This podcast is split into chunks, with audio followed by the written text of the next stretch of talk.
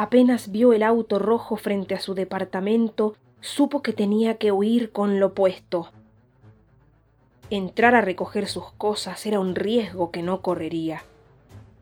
Solo con verlo volvieron a su mente las memorias como latigazos. Las formas, los olores, los sonidos, las texturas de ese espantoso día regresaron una vez más con abominable precisión.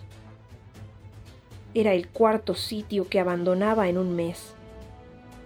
No había lugar donde ocultarse del recuerdo de los autos rojos.